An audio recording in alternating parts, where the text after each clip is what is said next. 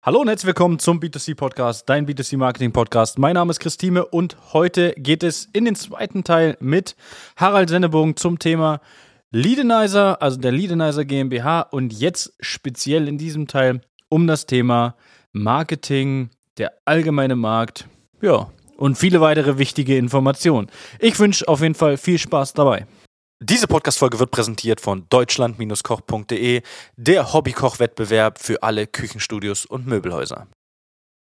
Na, lass uns da mal umschwenken, jetzt ein bisschen weg vom Leadenizer hin zum allgemeinen Markt. Ist ja aktuell eine spannende Zeit, das kann man ja nicht anders sagen. Also wir sind ja quasi aus der spannenden Zeit in die noch spannendere Zeit reingerutscht, äh, wenn man das so sagen möchte.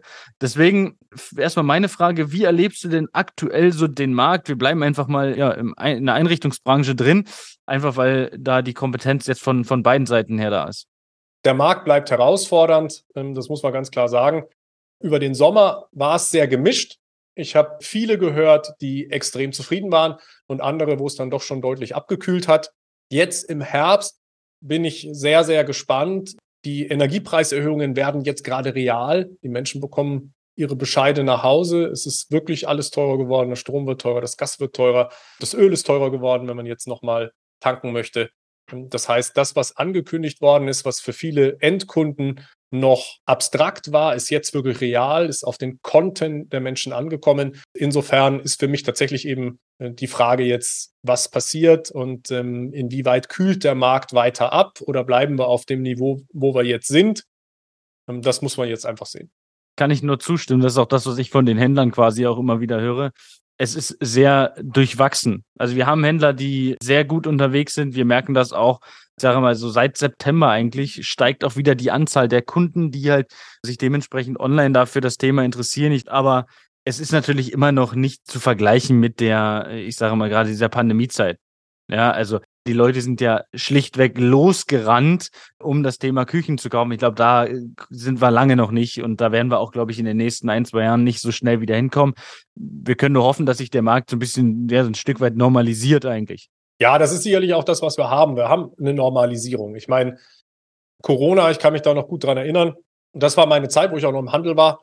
Und ähm, gerade als dann der erste Lockdown kam, das war ja unglaublich. Und ich muss sagen, das, ja, das ist, du, da ist ja eine Welt zusammengebrochen. Also ja. auch diesen Eingriff des Staates an sich.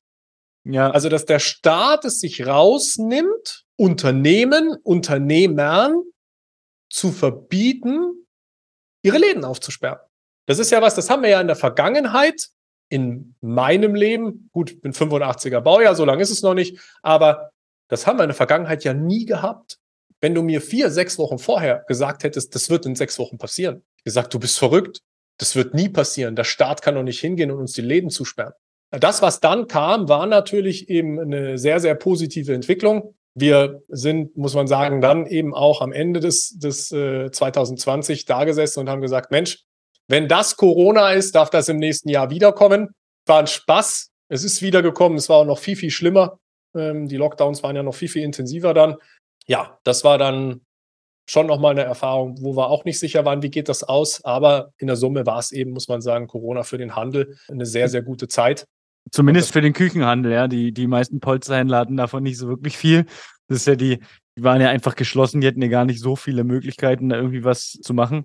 Aber die Küchennachfrage war ja extrem. Hätte ja auch keiner mitgerechnet. Also ich kann mich noch erinnern, als es angefangen hat, haben der eine oder andere Händler zu mir komplett panisch und sagt, ja, hier, so halb nach dem Motto, die Welt geht unter, wir müssen die Werbung ausmachen, das wird nichts bringen. Ich glaube, bei ein, zwei Händlern haben wir das damals gemacht die Werbung aus und dann habe ich aber angefangen bei den nächsten zu sagen, ey, bleibt mal ganz entspannt, die Leute brauchen ja trotzdem euch noch. Ist ja nicht so, dass wir jetzt hier mal drei Wochen, vier Wochen zumachen und es braucht plötzlich keiner mehr was, sondern die, die jetzt ein Projekt haben, die müssen das Projekt doch realisieren, die haben da auch irgendwo ein Stück weit Zeitdruck und da war bei den beiden Händlern, die wir da hatten, auch gleich, ich glaube in einer Woche oder so, haben die gesagt, ja komm, äh, mach wieder an und nimm noch mal ein bisschen mehr Budget. Das war schon, das war schon ganz spannend. Ja, auf jeden Fall. Also das war eine große Unsicherheit und die ist dann doch, muss man sagen, sehr guten Umsätzen gewichen. Letztendlich ja. sind das ja auch die Auftragseingänge, äh, von denen viele auch aktuell noch im Markt profitieren, weil sie diese Waren jetzt dann erst ausliefern. Das muss man ganz klar sagen. Aber teilweise auch ausliefern können. Ja, also, wo ich mit, mit dem Sven Herden gesprochen habe von Brotpunktküchen, der meint ja auch zu mir, es liegt halt gar nicht daran, dass das Material nicht da ist, einfach, die haben so viele Bestellungen noch offen, dass das halt die Produktion einfach gar nicht hinterherkommt. Ja klar, die Produktion und dann auch die Kapazitäten bei den Händlern, die Logistikkapazitäten. Also mit welchen Monteuren will ich das Ganze ausliefern? Und da sind die natürlich immer noch dran. So. Und das war eine extrem gute Zeit, von der wir da kommen. Und umso mehr tut es eben den einen oder anderen weh, wenn sich der Markt jetzt dann normalisiert. Am Ende des Tages hilft es eben nur, weiter seine Hausaufgaben zu machen und ähm, da konsequent zu sein. Und, und das Lead-Management richtig zu führen. Und na klar, auch das Lead-Management. also. Am, am Ende gibt es weniger Leads. Was heißt das Ganze? Wenn es am Ende weniger Leads gibt, muss ich mit den Leads, die da sind, besser umgehen. Ganz einfach. Das ist so. Am Ende des Tages ist es so. Ich muss gucken, dass ich meine Abschöpfung optimieren kann ähm, von allen Interessenten, die eben mit mir in Kontakt treten, sei es digital oder eben im Laden. Gleichzeitig muss ich eben gucken, dass ich die Mehrkosten, die ich habe im Energiebereich und in anderen Bereichen, entsprechend auf die Marge kriege. Also da eben auch Kalkulationen entsprechend erhöhe, hochhalte, um eben auch da betriebswirtschaftlich safe zu sein. Definitiv. Also wir haben jetzt auch alle meine drei Fragen eigentlich in dem ganzen Party schon beantwortet. Absolut perfekt, wenn, wenn man alle mit einem beantwortet. Wir haben eine Prognose abgegeben, Normalisierung des Marktes. Werden wir mal sehen, wie das Ganze dann dementsprechend aussieht. Wenn man natürlich von so einem Hoch kommt, wie wir das hatten zur Corona-Zeit, ist dann natürlich doppelt schmerzhaft, wenn es dann wirklich wieder ein Stück weit in die Normalisierung, ins Normale reingeht. Aber wie, wie gesagt, wir sehen das bei den Händlern seit September eigentlich so. Zur Messezeit war das rum, eine Woche vor Messe ungefähr, hat man gemerkt, dass wirklich die Eintragungen bei den Händlern halt deutlich mehr werden. Aber natürlich auch die Leadpreise werden nicht besser. Aber das ist das, was wir am anderen Part schon hatten. Äh, der Leadpreis ist der Leadpreis. Ja, umso mehr wir jetzt in dieser Normalisierung sind, umso mehr Händler suchen ja auch wieder einen Weg, weiter an Kunden zu kommen. So, weiter an Kunden zu kommen, ist ja viele Händler dann der Weg, Social Media, Online-Marketing etc. Das heißt, auch da entsteht wieder neue Konkurrenz, was wieder den Leadpreis nach oben zieht. Die Werbung einfach ein Stück weit teurer macht. Also das ist quasi so ein Kreislauf ganz einfach, den man da hat. Ja, man muss ja letztendlich meinen Leadpreis, wenn man das zurückführt, dann reden wir ja über Werbeeffizienz das Thema Werbeeffizienz, also wie viel Prozent meines Umsatzes gebe ich für Werbung aus, ist ja im Möbelhandel keine neue Kennzahl, sondern das ist ja was, was wir schon immer gemessen haben und wo schon immer auch ein großer Augenmerk drauf war, dass die Werbeausgaben prozentual auch zum Auftragseingang und zum Umsatzerlös passen. Das ist also gar nichts Neues. Das, was vielleicht neu ist, ist die Möglichkeit, es wirklich ein Stück weit für die digitalen Medien eben messen zu können und diese Messbarkeit wirklich mal konsequent durchzusetzen. Wie gesagt, da ist es eben in der Vergangenheit oft gar nicht notwendig gewesen, da war der Schmerz nicht groß genug, weil die Werbeeffizienz halt gepasst hat, gefühlt. Der Bauch hat das gesagt. So, und jetzt sind wir aber eben in einem Bereich, wo es sich vielleicht doch mal lohnt, genauer hinzuschauen, einzelne Kanäle mal im Detail zu analysieren und dann eben die Kanäle, die wirklich effizient sind, auch zu skalieren und die Kanäle, wo man sagt, boah, das bringt nicht so viel, dann eher mal konstant zu lassen, runterzufahren oder ganz abzuschalten. Definitiv. Lass uns mal noch aufs Thema Marketing generell so ein Stück weit umswitchen. Fangen wir mal an mit dem Thema Online-Marketing. Wie ist das für dich? Kommst du denn aus dem Handel? Und von daher ist ja die Frage, ist Online-Marketing als solches für dich, für deine Firma, ja, es ist, ich sage mal, ein Online-Produkt äh, als solches, ist es eigentlich generell nicht wegzudenken, ist es für deine Firma aber irgendwo ein Stück weit ersetzbar? Und wie war es damals im Handel? Können Händler überhaupt dann auch darauf verzichten, aufs Thema Online-Marketing? Also wir haben das immer wieder, die dann sagen, na, wir haben unser Budget schon verplant für andere Dinge, für Social Media beispielsweise, ist da kein, kein Budget mehr übrig. Also zwei Dinge. Das eine mal zu, zu Leadenizer. Da muss man ganz klar sagen, dass Online-Marketing für Leadenizer im Moment zumindest eine untergeordnete Rolle spielt, weil wir uns wirklich eben auf meine Kernkompetenz, auf meinen Herkunftsbereich eben konzentrieren und das ist die Einrichtungsbranche. Und das weißt du selber. Unsere Zuhörer ähm, reflektieren da hier weniger auf Online-Marketing, sondern sie reflektieren vor allem darauf, ähm, dass der eine oder andere sagt, Mensch, der Sennebogen, das macht einen vernünftigen Eindruck oder wir arbeiten schon mit dem, ruf den mal an, das könnte auch was für dich sein. Das heißt, gerade in unserer kleinen Branche ist natürlich die persönliche Weiterempfehlung, der persönliche Austausch, das persönliche Gespräch das Wichtige und weniger jetzt das Thema groß irgendwie da Ads bei LinkedIn, Google Ads oder sonst wo zu schalten. Der zweite Punkt, den du mich gefragt hast, ähm, wie sieht's für den Händler aus? Da muss man ganz klar sagen, für den Händler gegenüber dem Endkunden ist Online-Marketing nicht verzichtbar. Also ich habe das auch erlebt tatsächlich jetzt, dass der eine oder andere, der in sein Marketingbudget einsparen wollte, weil eben die Auftragseingänge etwas zurückgehen, als erstes online gestrichen hat. Ich halte das für fatal. Ich halte das für den falschen Weg. Ich bin nicht immer glücklich mit den Online-Marketing-Lösungen, die heute bei den Händlern im Einsatz sind die Customer Journey ist am Ende des Tages nicht zu Ende gedacht. Also wenn ich Posts sehe, wenn ich Ads sehe, die auf irgendwelche Mobile-Prospekte verlinken und auf dieser Mobile-Prospekt-Seite, da sind dann verschiedene Artikel, die kann ich mir auch anschauen, steht auch ein Preis bei. Aber ja, dann kann ich als Kunde eigentlich nichts mehr tun. Also es ist kein Call to Action da, ja. es ist keine Möglichkeit, da in Kontakt zu treten, es ist keine Möglichkeit, da den Artikel anzufragen, es ist, es ist gar nichts da. Die Reise endet an dieser Stelle. Aber es ist, ähm, ich, ich sage mal so, du, du meinst damit, es ist so klassisch, wie es damals war? Wir haben vorhin auch über äh, im Vorgespräch über Kommunikationswege gesprochen. Das war ganz, ganz witzig. Ähm, da ist es ja auch so, dass es ja früher gar nicht die Möglichkeit gab, da direkt eine Call to Action, also eine, eine Handlungsaufforderung dann dementsprechend die, äh, der Händler sage ich schon, der, der Kunde dann dementsprechend direkt auf der Webseite vom, vom Händler landet oder ähm, direkt anrufen kann oder im E-Mail-Postfach vom Händler landet. Das gab es ja früher nicht. Und äh, es wird halt häufig, das, da gibt es auch eine Podcast-Folge von mir, versucht, den Kunden so ein Stück weit zu ändern, anstatt sich an den Kunden anzupassen. Und der Kunde ist nun mal mittlerweile so gepolt, dass er halt nun mal einen schnellen Kontakt sucht. Ich gebe immer gern äh, ein Beispiel. Wir hatten hier bei uns in der Region, habe ich mal eine Zeitung bekommen und da war eine, eine Werbung von einem Küchenstudio oben. Die war direkt oben drauf und ich wusste auch nicht, welches das ist. Hab so gesagt, okay, da stand ganz groß eine Webseite drunter und die Webseite, ich habe das eingegeben und hat nicht funktioniert, weil äh, die Webseite geschrieben wurde mit Ä, aber in der in dem Druck mit einem Ü, ja und die, die Webseite wurde halt wirklich Küchen geschrieben und nicht äh, mit UE. Aber der, der es gedruckt hat, der, ähm, der das Ganze gemacht hat, der hat wahrscheinlich gedacht, Ü gibt's ja gar nicht, also machen wir UE draus. Das heißt, jetzt hatten wir zwar eine Call to Action, aber die Call to Action war komplett falsch. Ja, also die Werbung hat im Prinzip nichts gebracht, weil der ist, der war ja nicht wie ich, der dann rumgoogelt und guckt, warum geht es jetzt nicht, weil es mich halt interessiert hat, der klickt drauf und es funktioniert nicht. Ja, und das ist halt so ein Thema. Früher war es halt einfach so, wir hatten nicht die Möglichkeit, ja, direkt Kontakt aufzunehmen. Da wussten wir, wir gucken uns jetzt das Prospekt an. Es ist im Prinzip so ein bisschen gedacht wie so ein Lidl oder Aldi-Prospekt. Wir gucken uns das an, was es da für Angebote gibt und dann gehen wir los. Aber so funktioniert ja heute nur noch Discounter oder halt Lebensmittel. Weil da ist es nicht normal, dass man irgendwie ein Produkt anfragen muss. Man fragt ja keinen Becher Joghurt an oder so. Ja, aber bei anderen Dingen ist es dann halt wirklich so, da muss man halt den Kunden einfach den Weg so einfach wie möglich gestalten, so wie du schon gesagt hast. Die Call to Action fehlt halt einfach. Ja, gerade dieses Thema, das ist ja dann, sage ich mal, wenn eine Call to Action da ist oder wenn eben eine Kontaktmöglichkeit ähm, da ist, dann ist der zweite Aspekt, das, was du sagst, so einfach wie möglich machen. Also ich wundere mich immer wieder, ich sehe dann ähm, bei Händlern Kontaktmöglichkeiten auf Webseiten.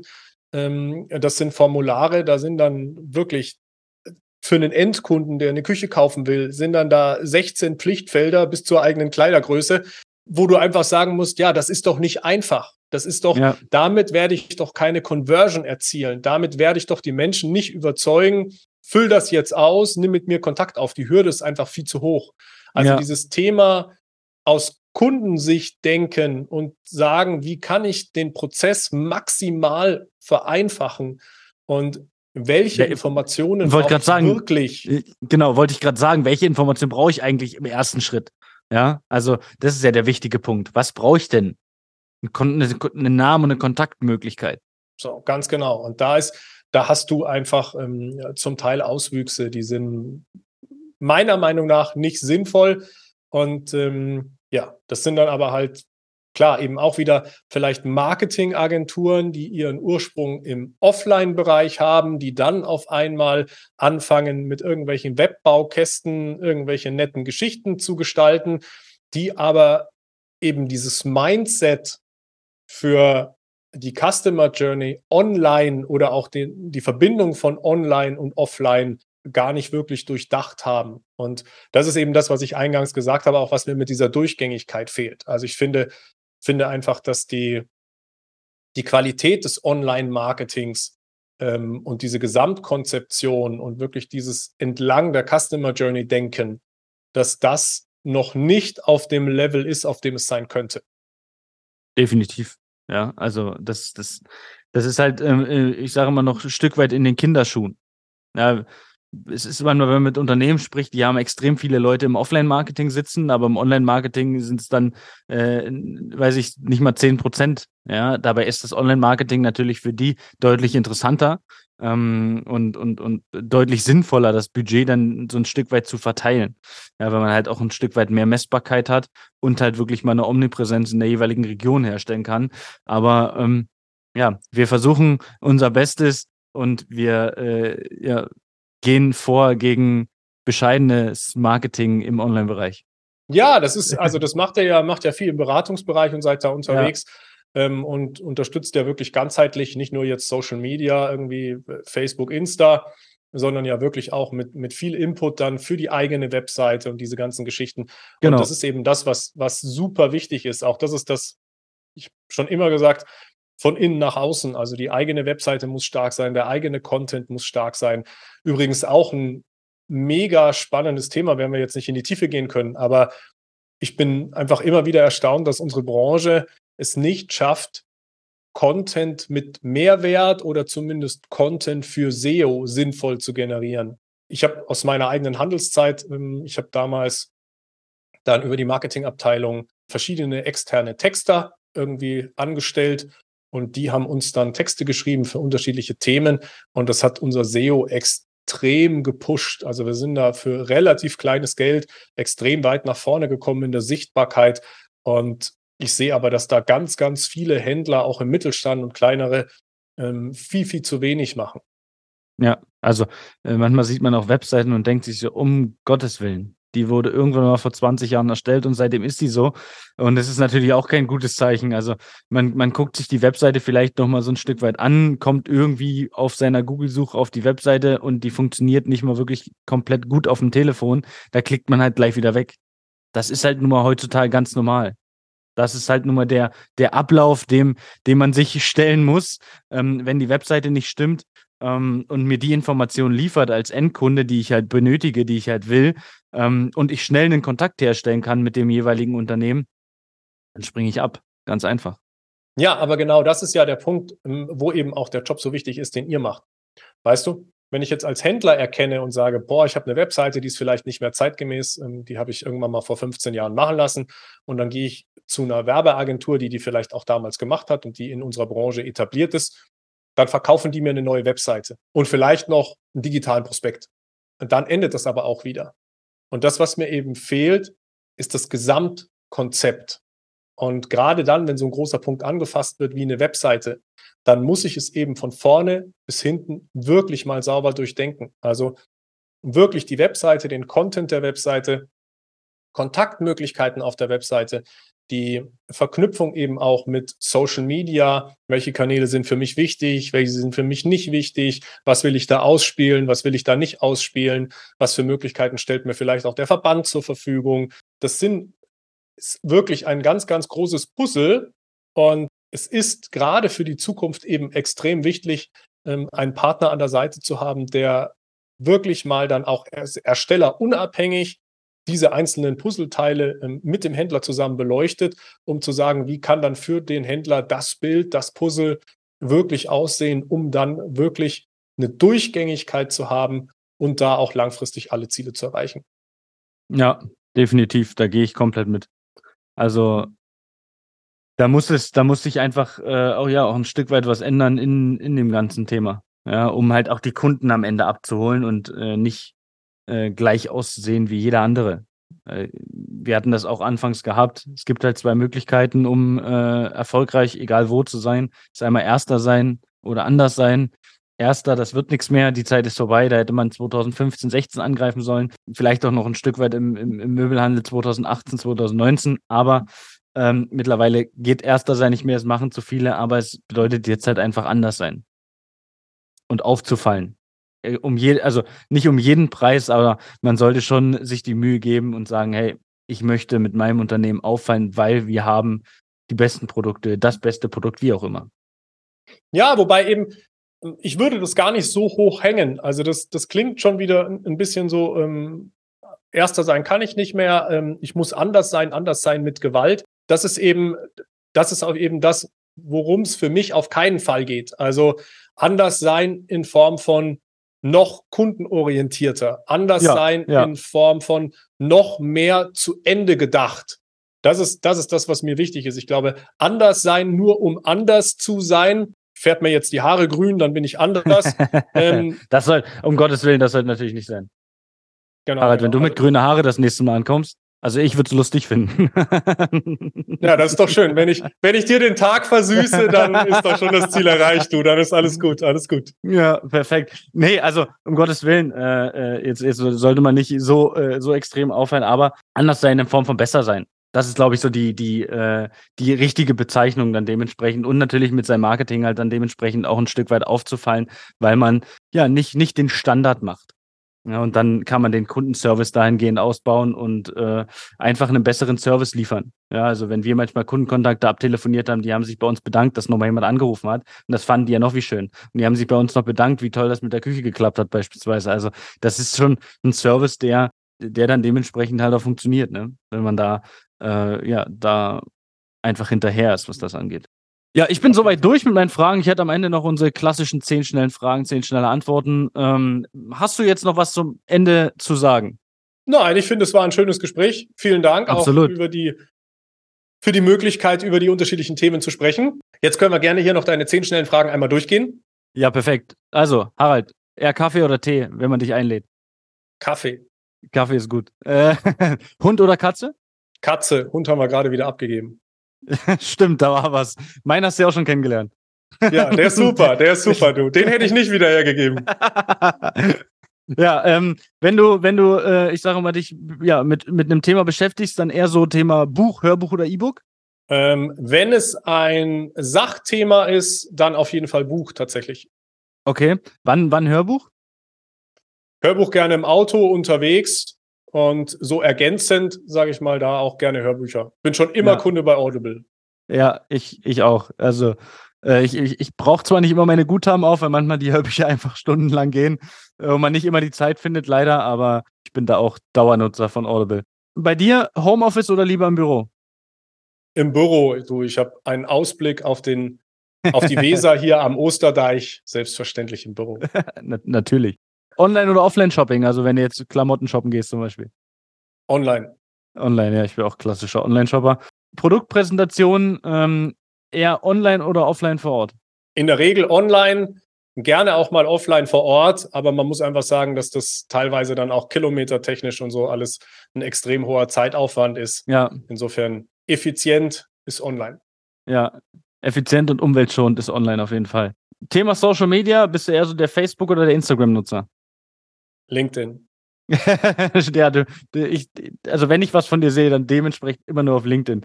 Wenn du sagst, ähm, auch bei euch damals äh, Marketing eher Inhouse oder externe Agentur, was sagst du? Kommt natürlich immer auf die Unternehmensgröße an, ähm, aber selbst die Großen brauchen auch externen Input, externen Austausch. Also insofern in der Regel immer beides. Ja. Wenn du jetzt eine neue Küche brauchen würdest, was bist du da für ein, was hast du da für einen Küchenstil? Landhaus, modern, ausgefallen oder eher was Klassisches? Das ist ja jetzt die Frage. Also ich würde jetzt sagen, modern, klassisch. Also das heißt, modern, geradlinig, äh, minimalistisch, aber sage ich mal, schon in einem, in einem klassischeren Bereich, jetzt nicht irgendwie modern abgefahren. also keine, keine gelbe Küche für dich. Keine gelbe Küche für mich. Ja, okay. Wenn du uns jetzt äh, Liedenizer noch mit einem Wort beschreiben könntest. Effizient. Perfekt. Sehr schön. Harald, ich danke dir für deine Zeit. Das waren meine Fragen. Und ja, wir hören uns dementsprechend definitiv am Telefon und ich freue mich, dass du da warst. Ja, hat mir auch riesig Spaß gemacht. Ich danke dir. Ja, immer und, wieder gern. Ähm, ich hoffe, unsere Zuhörer sind alle bis zum Ende dran geblieben und äh, gehen jetzt auf leadenizer.de, machen einen Termin aus, machen die Testphase und ja, bis bald, Chris. Ja, und erwähnen, dass sie wegen dem Podcast zu dir kommen. Das wäre gut. Genau, genau, genau. Müssen wir noch über. Provisionen sprechen dann. Ja, ja, ja, das- wir, wir, wir telefonieren gleich. Harald, bis später. Ich danke dir. Mach's Ciao, gut, bis dann, ciao.